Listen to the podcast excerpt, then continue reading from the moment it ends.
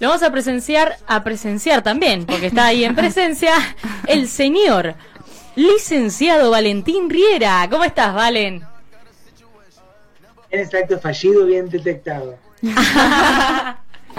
¿Cómo estás? ¿Todo bien? Bien, muy bien, muy bien, muy contento. Gracias a Dios que es viernes.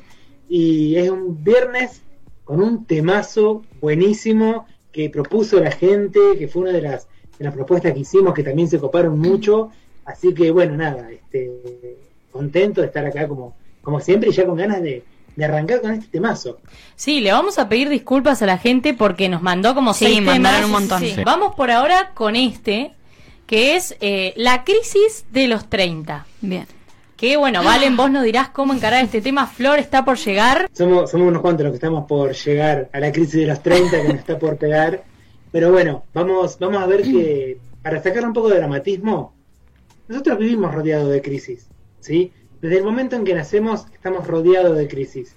Desde el momento en que nacemos, ¿sí? Nosotros nacemos y ya estamos atravesando una gran crisis. ¿Por qué? Porque nosotros podemos entender a la crisis como un momento en donde se cambia desde algo conocido, de un momento de quietud, a un momento desconocido, de incertidumbre, de muchísimo movimiento, ¿sí? Y van a ver y vamos a ir recorriendo un poquito las crisis previas antes de llegar a la crisis de los 30, ¿sí? Vamos a ver que ya estuvimos y tenemos bastante experiencia atravesando crisis y la hacemos bastante bien, ¿sí? Así que la de los 30, bueno, no va a ser el fin del mundo. Y vamos a ver por qué. Bueno, decimos que nosotros arrancamos con el nacimiento ya es una crisis, ¿sí? Ustedes imagínense, Freud esto lo, lo plantea como el trauma del nacimiento. Estamos calentitos en un ambiente que conocemos, donde nuestra mamá nos da absolutamente todo lo que queremos, cualquier cosa que necesitamos. Estamos dentro del feto y estamos buenísimos porque no, no, no nos hace falta nada. Y de pronto, de la nada, aparece una mano y nos saca para afuera y listo. Y tenemos que estar en un mundo frío, en un mundo que ya no tenemos la comida asegurada, sino que tenemos que comer nosotros, un mundo que hay mucha luz, entonces los bebés al principio no, no pueden abrir bien los ojos, un mundo que es totalmente hostil y esa crisis es real, ¿sí? Esa crisis que atraviesan los primeros días y los primeros meses del bebé, ¿sí? Es la primera gran crisis a la que nos enfrentamos. Pero no es la única, ¿sí? Sino que va a ser la primera de una serie de crisis que nos van a acompañar a lo largo de nuestra vida hasta el día de nuestra muerte. Arrancamos naciendo y ya enseguida tenemos otra crisis, que es la crisis de nuestra infancia, ¿sí? Cuando dejamos de ser infantes. ¿Por qué? Porque otra vez perdemos muchas cosas. Y acá ya se pueden ir dando cuenta. El tema de la pérdida nos va atravesando constantemente. ¿Por qué? Porque cuando somos chiquitos y nos empezamos a hacer adolescentes, empezamos a perder nuestro cuerpo. Empieza, empieza a haber, no sé, vello donde no había antes. Nos empiezan a crecer partes. Empezamos a desconocernos. Los adolescentes muchas veces no controlan del todo bien su cuerpo. ¿Por qué? Porque ese cuerpo de niño ya no nos sirve. Estamos cambiando físicamente. Ahora ya somos alguien con ciertas responsabilidades. Entonces, mamá y papá que me perdonaban todo porque yo era un nene, bueno, ahora fueron cambiando un poco, ¿sí? Y también perdemos eso de que, bueno, no hay problema porque soy un nene, y se justifica todo porque soy un nene. Bueno, ahora ya dejo de ser eso. Pasamos a la adolescencia, etapa crítica si las hay, ¿sí? ¿Quién no atravesó una crisis durante su adolescencia? ¿Sí? De todo, desde nuestro cuerpo, desde elegir no sé, nuestra orientación sexual, quiénes somos, cómo va a ser nuestra forma de ser, qué voy a estudiar, porque encima tengo que estudiar, tengo que estudiar algo que me guste para siempre, tengo que definir mi vida y estamos dejando por fuera temas que son Sí, totalmente eh, críticos. Por ejemplo, a los 16 tenemos la posibilidad de votar, pero no podemos decir sobre nuestro cuerpo. Ejemplo, estamos dejando por fuera. Crisis total y angustiante. Y llega la crisis de los 30. ¿Qué pasa en, los 30? ¿A los 30 años se nos prende un chip? ¿Nos damos cuenta de algo? No, no necesariamente. estamos alrededor de los 30 años, poquito más, poquito menos. ¿Por qué ahí se juega tanto en nosotros? Porque en ese momento nos damos cuenta lo rápido que pasaron los 20 años y lo cerca que están los 40. Uno ya, por ejemplo, tiene un trabajo, tiene un estudio, eh, tiene más responsabilidades, tiene una familia, mil cosas, cosas que antes no teníamos. Y antes lo único que, eh, único que lo que debíamos hacernos cargo, más poco, era de nosotros mismos. Pero ahora se suman muchas otras responsabilidades. Y también, y la segunda parte, y quizás es como lo más angustiante, es el tema de los 40 años. ¿Por qué es angustiante los 40 años? Porque ahí nos damos cuenta de que vamos a ser viejos. ¿Y con esto qué quiero decir? No estoy diciendo que la gente de 40 años sea vieja. No. Pero ¿qué pasa? Para alguien de 30 años, sí es un viejo alguien de 40.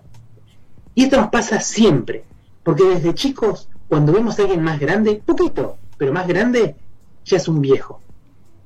Entonces, el principal punto, y es por qué surge la crisis de los 30, uno de los grandes motivos, es el tema, como siempre, del deseo.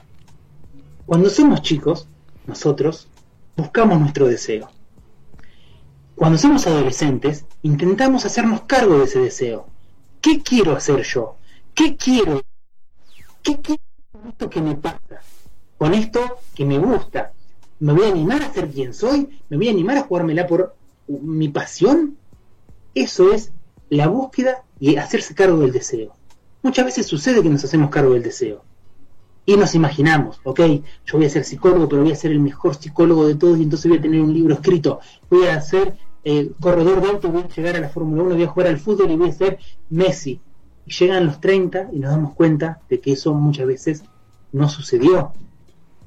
Y entonces, una de las grandes crisis es darte cuenta que tu deseo muchas veces no coincide con la realidad aquello que tanto deseaste, bueno, no coincide con lo que te pasa en el día a día. Y ese es uno de los tantos motivos, y después vamos a ir tocando otros, por los cuales se puede la crisis de los 30. Pero me parece que esto está bueno para abrir la, como siempre decimos, abrir el mazo de cartas y bueno, y abrir el debate con, con ustedes a ver qué piensan de la crisis de los 30. Bueno, hay como un montón de, ¿no? Claro, quedamos todos recalculando. De repente. Eh, no, yo como que, bueno, son como varias aristas, creo. Eh, por un lado está eso de que, claro, eh, o sea, el por qué, ponele, suponete que a los 30 tenés que llegar y eh, como que no sé si ahora tanto, pero realizado. Claro, es como que hay que llegar realizado. Claro. En, en su momento era como que tenés que llegar ya con la familia hecha, eh, con tu laburo que está todo re bien. y es como que la vida en realidad no es así, pues pasan cosas y la vida de algunos puede ser así, la de otros no, y porque también la realización no es antes se veía como que la realización era esa y ahora es la realización individual de cada uno y puede ser diferente, ¿no? Eh, como eso de como el ideal que tenemos como sociedad que uno debería ser a los 30, ¿no? Pienso. Sí, y es más, yo te voy a poner un ejemplo a eso. Yo cuando era chica decía que también es un poco lo que eh, cómo vamos creciendo nosotros, ¿no? Que nos dicen, bueno, cuando tengas tal edad ya tenés que hacer tal cosa. Eh, sobre todo nuestros papás o nuestros abuelos, tíos, eh, que eh, te hacen la típica pregunta, ¿y qué vas a estudiar? ¿Y cuándo te vas a tener novio? ¿O cuándo te vas a casar? Y a los 30 ya estás casada, Flor. Bueno, pero yo cuando era chica, tipo 15 años estoy hablando, yo dije, bueno, a los 30 años yo ya supongo que voy a estar casada con hijos. Y ahora digo, ¿qué? Irme a vivir sola, realizarme eh, y no puedo con mi vida, menos voy a poder con otra. Eh, por eso pongo el ejemplo que vos dijiste. Son como un montón de cosas que uno capaz se plantea en la vida, que después llega ese momento y decís, ay, no sé. Bueno, y después también, tipo, que ¿por qué, ¿por qué los 30? Tipo, ¿qué? ¿La mitad de tu vida se supone o no sé? ¿Por qué no los 50, suponete? Claro. Y, cuántas cosas que decís, ah, no, pero ya a los 30 no las voy a poder hacer. Pero igual vos querés arrancar un laburo nuevo. o un proyecto y arrancar tu vida de cero. No, y pero tenés 30, ¿cómo vas a hacer eso? ¿Por qué? O sea, ¿por qué es tarde? Igual yo creo que depende la edad que tengas, es la crisis que tengas. Como que, como decía Valen, en la infancia tenés crisis por tal cosa, en la adolescencia por tal cosa. Claro, pero ahora es como que es general que uno... A los 30, claro, se dice. Que se dice eso, pero en realidad no es así. O sea, digo, es re individual, porque es como vos decís, hay crisis a toda edad, pero ni siquiera es porque ni siquiera es para mí mm. la generalidad de la edad. Es como que es re individual. Por ahí hay alguno que lo tiene a los 10, lo de la adolescencia, porque adolece antes, y otro que adolecerá a los 19, porque adolece más tarde. o sea, a lo que ves que la edad es un número, y lo ponemos como re, bueno, no, a tal edad esto, a tal edad otro, a esta edad tenés que tener esto. Eh, o sea, creo que igual también la sociedad como que encasilló, que lo venimos hablando en varias columnas, como que encasilla las edades, como que ya a los 30 básicamente te tenés que realizar. Y si ya no te realizaste a los 30 y seguís estudiando, es como, no, ¿cómo vas a...? Y listo, ¿qué haces ahora? Y nos pasa, por ejemplo, a, las mujeres de decir, y a los 30 ya tendrías que empezar a ser madre porque se te pasa el tiempo. y vos decís, anda a saber si yo quiero eh, tener un hijo o no, o qué es lo que quiero hacer. Y y estoy todo el tiempo presionada en qué es lo que debo hacer porque se me pasa el tiempo no. Mal. Es una frustración. Y otra cosa que, ponele, a mí me pasó a los 15, todos los mensajitos de 15 era, bueno, disfruta este momento porque ya a partir de ahora, bueno, ya está, ¿eh? Ya, ya no sos niña, ahora ya empezás a, proyectar tu vida. Déjame en paz. Yo que si quiero ser niña, soy niña. Ahora ya a los 30 no es tan. Bueno, crisis más eh, de uno que de la sociedad que te exija a eh, ya estar establecido. Me parece que antes sí era mucho más eh, fijo y por eso todos venimos con ese pensamiento, pero ya ahora a los 30, si no tenés eh, una casa, como que no es tanto quilombo. un em, montón de cosas dijeron, súper interesantes, súper interesantes. Eh, Dai, buenísimo lo que decís, disfrutar los 15. La presión que te ponen de disfrutar, que algún día tenemos que hablar de eso. ¿Por qué tengo que disfrutar de todo? ¿Por qué constantemente tengo que estar disfrutando? ¿Por qué tengo que estar siempre contento para Instagram? No, por ahí no quiero estar contento, déjame estar triste un rato. Buenísimo eso que dijiste. Y otra cosa que me parece súper interesante, el tema de la edad cronológica.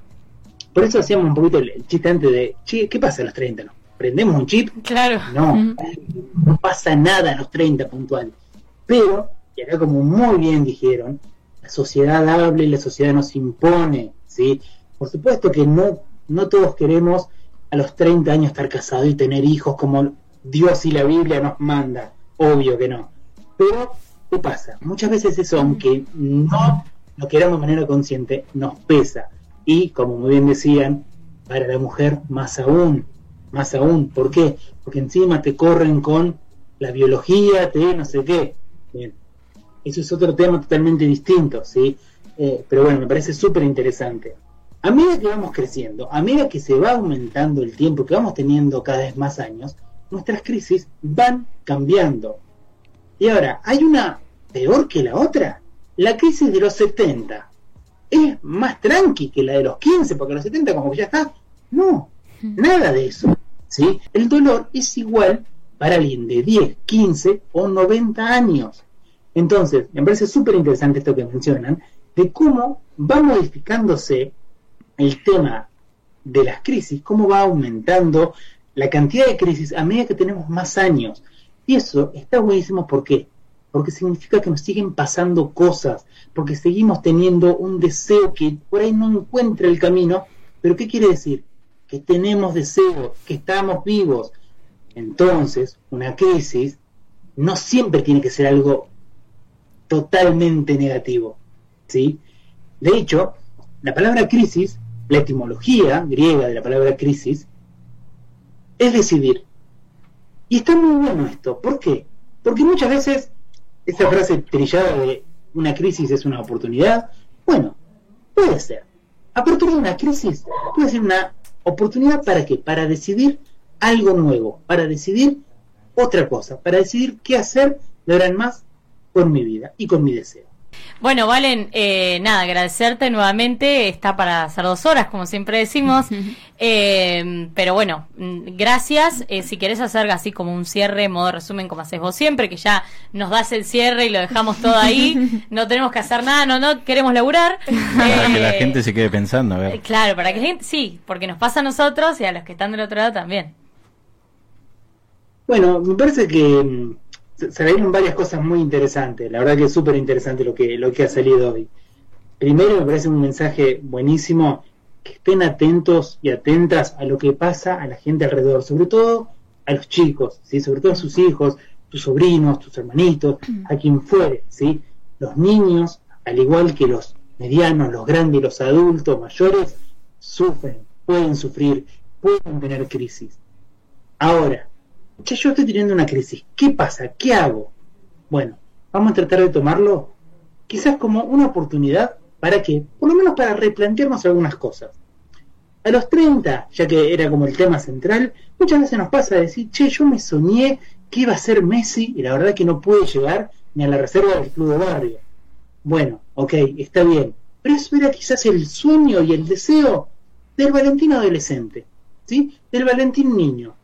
Hoy, el Valentín adulto, el Valentín con otra idea, con otra expectativa, con otro recorrido, quizás se puede poner nuevas metas, ¿sí? Nuevos deseos, nuevas cosas a lograr, más realistas, quizás más fáciles de lograr, pero algo que me complete, algo que me llene, ¿sí?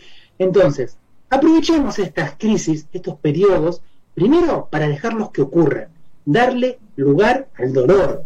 estoy pasando mal? Ok, tomo mi tiempo, no tengo que estar siempre contento, puedo tener un día, una semana, un mes, un año malísimo, está bien, tuve unos, unos malos meses, me la banco y no la careteo, no me pongo la sonrisa falsa como si fuera una careta, no. Y después, con eso, tratemos de hacer algo, tratemos de modificar algo que hayamos hecho, tratemos de poner alguna meta nueva. Y quizás de acá un tiempito podamos salir incluso quizás mejores. Y también, importante, preparémonos porque las crisis van a seguir viniendo. Y como ya dijimos, no es algo malo. Simplemente es una forma de tramitar el deseo. Y mientras haya deseo, estamos vivos. Así que siempre es una buena noticia. Eh, nada más que agradecerte, Valen. Eh, nos dejas sin palabras, siempre. Eh, gracias, si querés repetir a la gente, siempre digo repetir, bueno, repetir el programa anterior. Tus redes eh, para que la gente te siga y bueno, nada, ya que sos crack, aumente tus seguidores y bueno, puedas seguir potenciando ahí todo, todo tu laburo. Bueno, en Psico Riera, y Psico como psicólogo y Rita es mi apellido.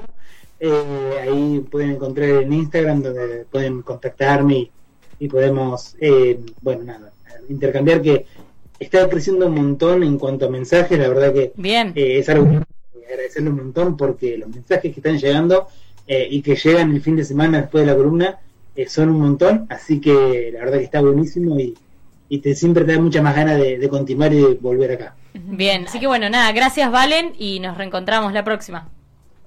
Bueno, nos reencontramos y como siempre invitamos a todo el público que nos siga mandando más temas que bueno, ya tenemos ocupado un par de, programas más, pero que nos manden más porque es una motivación re grande.